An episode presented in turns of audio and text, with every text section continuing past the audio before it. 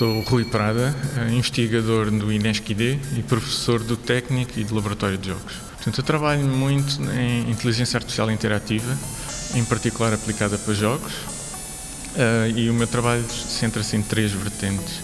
Uma em criar tecnologia para que a experiência de um jogo seja melhor. Depois, noutra vertente, crio tecnologia para fazer com que a produção de jogos seja melhor, mais eficiente e eficaz. Numa terceira, terceira vertente, uso, exploro o uso de jogos para fins muito concretos, como ensino, treino, comunicação, ciência cidadã, por exemplo, também. O IV4XR é um projeto mais recente e, e aí estou a explorar a questão de usar técnicas de inteligência artificial para fazer testes automáticos de sistemas interativos.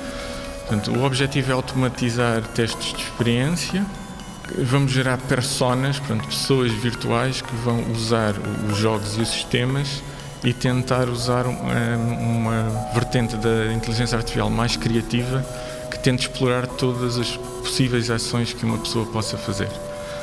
Nós, com isto, também queremos modelar o estado interno da pessoa. Por exemplo, se fica cansada durante a interação, se a interação está a gerar níveis de stress, qual será o seu estado emocional mais, mais frequente, se o, o cenário está a promover determinados comportamentos, por exemplo, é um cenário bom para que as pessoas colaborem, é um cenário que está a provocar competição, tudo isso de acordo com os objetivos do, de, do designer. Né?